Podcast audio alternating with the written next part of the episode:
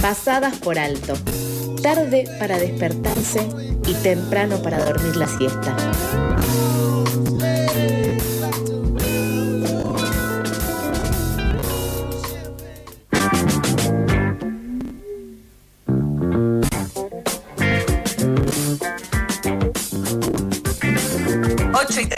38 de la mañana, seguimos al aire de FM La Tribu, seguimos haciendo pasadas por alto. En este caso vamos a hablar de una celebración que, podemos eh, tener hoy, porque hoy se cumplen eh, una década, se cumplen 10 años de aquel 9 de mayo de 2012, en donde con 55 votos a favor y una abstención, el Senado de la Nación aprobó la ley de identidad de género, una ley pionera y una ley ejemplo en muchos sentidos, en muchos aspectos, sobre todo en los aspectos de la ampliación de derechos para todos, todas y todes. Desde su sanción, más de 12.000 personas obtuvieron su DNI conforme a su género autopercibido y actualmente 26 de cada 100.000 habitantes tiene el documento de identidad rectificado acorde a la norma vigente. Hubo mucho camino recorrido, queda también mucho camino por recorrer. Ayer domingo se realizó un banderazo en el Congreso Nacional justamente para festejar este aniversario y también para seguir eh, exigiendo y seguir eh, reclamando en las calles todo esto que falta. Y para poder hablar un poco sobre esta conmemoración, estos 10 años, ya estamos en comunicación con María Belén Correa, activista y fundadora del Archivo de la Memoria Trans. Hola María Belén, ¿cómo estás? Acá Toto y Sofía te saludamos al aire de FM La Tribu. Hola, ¿cómo les va a todos y a todos los oyentes? Eh, bien, todo bien. Gracias por este ratito, por sumarte acá a, este Meet eh, para poder hablar sobre estos 10 años de la ley. Y justamente como primera pregunta, preguntarte justamente qué, qué significan estos 10 años de la ley de identidad de género, qué sensaciones eh, tenés con respecto a esta conmemoración. Lo primero que tendría que decirte es como cuando la sociedad celebra el 10 de diciembre del 83 cuando llega la democracia, esa es la celebración que tenemos las personas trans, ya que a partir de hace 10 años, como personas trans, nosotras tenemos una identidad en que nos otorga el Estado. Como bien dijiste, la, este grupo de personas, a partir de, ese, de hace 10 años, pertenecemos a la Argentina, somos, somos ciudadanos y ciudadanas argentinas, personas que, que, teníamos derechos, porque hasta ese momento no teníamos ningún tipo de derecho y por eso es que lo comparamos con, la dictadura, porque era el Estado manipulando y armando un mecanismo de exterminio y persecución, que eso era lo que tenían, porque tenían edictos policiales escritos que decían de la persecución de una persona travesti trans. O sea, decían vestimenta contraria del sexo, dependiendo de la región del país, dependiendo cómo se llamaban, porque se podían llamar edictos, se podían llamar artículos, y estamos pensando que el último lo que lo bajó Claudia Piapaudraco meses antes a cumplirse estos 10 años. O sea, el último bastión de esa persecución se voltearon meses antes de cumplirse el 2012. Meses antes de que muriera Pía.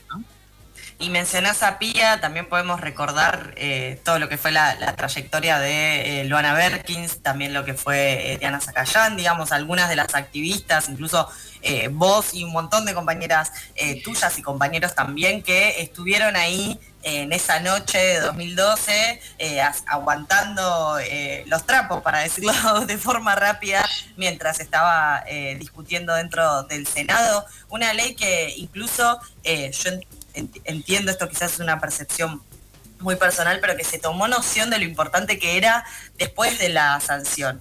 Eh, que el, colectivo LGBTIQ estuvo insistiendo, insistiendo, trayendo las discusiones y una vez que, esta ley fue, fue aprobada y también fue como un reconocimiento a nivel social quizás más amplio de la importancia que tenía el poder construir colectivamente también la noción de identidad en un país como este, este, este paralelismo que vos haces con la democracia me parece que es fundamental. Y justamente eh, pensando en cómo llegaron a, ese, a ese momento eh, en donde se sancionó esta ley y cómo llegan ahora a estos 10 años, ¿cómo crees que está el colectivo LGBTIQ para estos 10 años, digamos, con estas, eh, con estos, estas celebraciones y estos avances, pero también con estos reclamos por, por lo que sigue, por lo que falta en la lucha, ¿no? Eh, te, lo podría ver de distintas maneras. El colectivo y cómo se encuentra la sociedad. El colectivo se cuenta herido por la cantidad de, bajas que hemos tenido en estos 10 años. Las, las fotos no son las mismas, sobre todo que soy como archivista, las fotografías de las celebraciones no son las mismas. Falta mucha gente, hay muchas personas caídas y eso me lleva a una reparación histórica que todavía no hemos tenido, seguimos esperando la reparación histórica de las personas que pasaron la dictadura. Y si estamos hablando de la misma conversación tendría que traerlo hasta el 2012, todas las personas que fueron detenidas hasta el 2012, porque seguían los edictos policiales. Una reparación histórica que la sociedad la tuvo en el 84 y en esa época también los derechos humanos todavía no nos reconocían como parte de esa persecución dentro del Estado. Los derechos humanos no reconocían a las diversidades. Hace muy poco tiempo que los derechos humanos nos empiezan a reconocer. Y en cuanto, y ahí es donde entra el tema de la sociedad, en cuanto ha cambiado en ciertos lugares las nuevas generaciones para que puedan encontrarse en algunas identidades nuevas como niñeces y adolescencias, las nuevas estudiantes, las nuevas generaciones, pero todavía sigue en el poder una cierta cantidad de personas que hacen y que prohíben, porque por ejemplo tuvimos seis años para poder conseguir el cupo laboral trans, con un gobierno anterior que estuvo cuatro años bloqueándolo. Y, eso va sumando, porque seguimos diez años. Nosotros tendríamos que haber tenido la reparación histórica en el 2015, pero de entre la oposición que había en ese momento, este, y la prensa, y hasta las mismas travestis que eran mediáticas en ese momento voltearon lo que era la, ley reparatoria del 2015 con una campaña que decían presos tanto, eh, jubilados tanto, travestis tanto. No sé si se la recuerdan de 2015 mm. y así voltearon la ley reparatoria que seguimos esperando. Si pensamos en los números que estás diciendo, las personas mayores de 40 son el 19% de 12.000. El 42% de 12.000 son menores de 20 años, son todos hijos e hijas de la ley de identidad de género.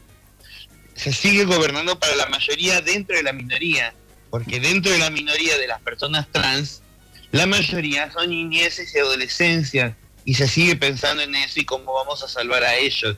Las que ya estaban arruinadas, bueno, se van a morir dentro de 10 años, 15, y no estamos pensando en repararlas hoy.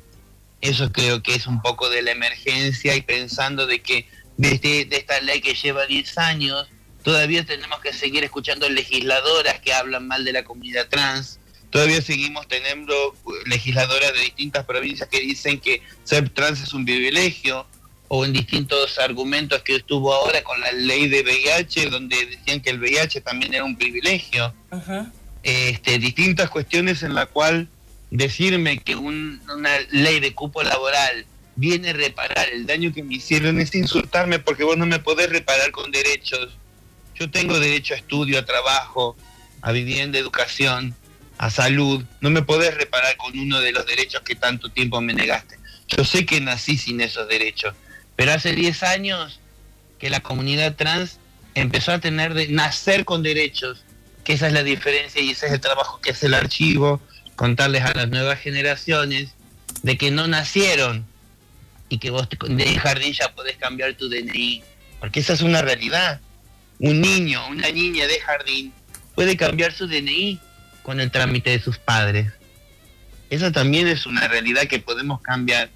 No quiero ser la pesimista porque hace 10 años se murió mi amiga que era Claudia Pieva Duraco, pero por supuesto que tenemos un montón de cambios, y tenemos un montón de compañeras que ocupan espacios de, que hacen visible este, estos 10 años y, esta lucha.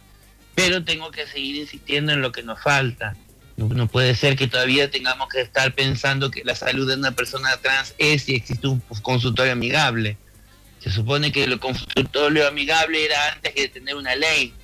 Yo hoy ya no lo tendría que estar necesitando. No tendría que ser un lado especial y sigo teniendo que pedir un consultorio amigable para que se le puedan conseguir las hormonas a las personas trans. María Belén, la verdad es que nos, nos encanta hablar con vos y, nos gusta mucho también poder traer en momentos de, como, como todo lo que pasa en la vida está lleno y repleto de contradicciones. Esto es un momento de, sin dudas de celebración, porque obviamente preferimos que exista la ley a que no exista y nos ponemos Totalmente. de que ya haya habido que hace 10 años que está esta ley, que se milita, que se lucha y que se enriquece también en la calle, eh, con todos estos avances que vos mencionabas, lo del cupo laboral trans, que, que también... Eh, digamos, trae, trae otras, otras consecuencias, digamos, un reconocimiento también de la necesidad de poner un cupo porque el trabajo eh, en la población trans es un problema que el Estado no puede terminar de, solucionar, ¿no? Entonces, en ese sentido se avanza con el cupo. Después, por otro lado, también tenemos lo que es el avance de eh, la ley de la identidad eh, no binaria, digamos, el decreto, que también abre un espectro en ese sentido quedan, eh, queda seguir luchando por las niñeces, como vos mencionabas, queda seguir luchando por lo que queda, queda seguir luchando por que aparezca Tehuel, queda seguir luchando por exigir una reforma judicial transfeminista y también esta reparación histórica que vos mencionabas. Y en ese sentido te queremos eh, agradecer por este rato compartido con nosotros, por haber traído eh, toda esta, esta perspectiva que la verdad que nos parece muy valiosa. No es pesimista, eso es lo que estoy tratando de, decir, sino que... No, totalmente, mira, mira, directamente, esta ley fue pionera en todo lo que fue Latinoamérica, fue punta de lanza para el resto de los países inclusive Uruguay está mucho más avanzado, salieron después que nosotras con la ley de identidad de género, la ley integral trans ya es ley en Uruguay desde hace tres años que incluye una reparación histórica para las personas como estamos pidiendo hoy. Nosotros hemos quedado, fuimos, fuimos pioneros, pero hemos quedado atrasados por un, porque tuvimos un interpaz en el medio de otro gobierno, pero este, seguimos en la, eh, eh, esta ley y hace 10 años fuimos el primer país de Latinoamérica que pudimos tener una ley de identidad de género, superando la ley de España en España hoy en día están tratando de hacerles correcciones a las leyes que ya tenían, porque para poder conseguir el DNI en España necesitan la autorización de dos médicos, psicólogos y psiquiatras. Y nosotros en Argentina solamente es un trámite, porque simplemente con mis convicciones, con el simple hecho de saber quién yo soy, por eso es tan importante de cómo está escrita la ley en Argentina sobre la ley de identidad de género. Y recordar, este, por supuesto, de que si bien este, había muchas chicas que eran las que veíamos en Capital, recordar a todas las que militaron en cada una de las provincias, que fueron partícipes y que Pía fue partícipe que viajó por toda la Argentina desde el 2008 para tratar de unificar que todas estuvieran ese, ese día, como decía, que estaban todas y todas las provincias esperando la sanción de la ley. Gracias, María Belén. Este, te mandamos un abrazo y ante cualquier eh, nueva inquietud o nueva cuestión para charlar, seguramente estaremos nuevamente en comunicación. Gracias por, sumarte. Sabemos que estás muy lejos y, te agradecemos mucho por eso también. No, por favor, siempre a la orden. abrazo grande. Chao, chao. Chao, chao. Pasamos a escuchar un poco de Amy Winehouse, You Know I'm No Good.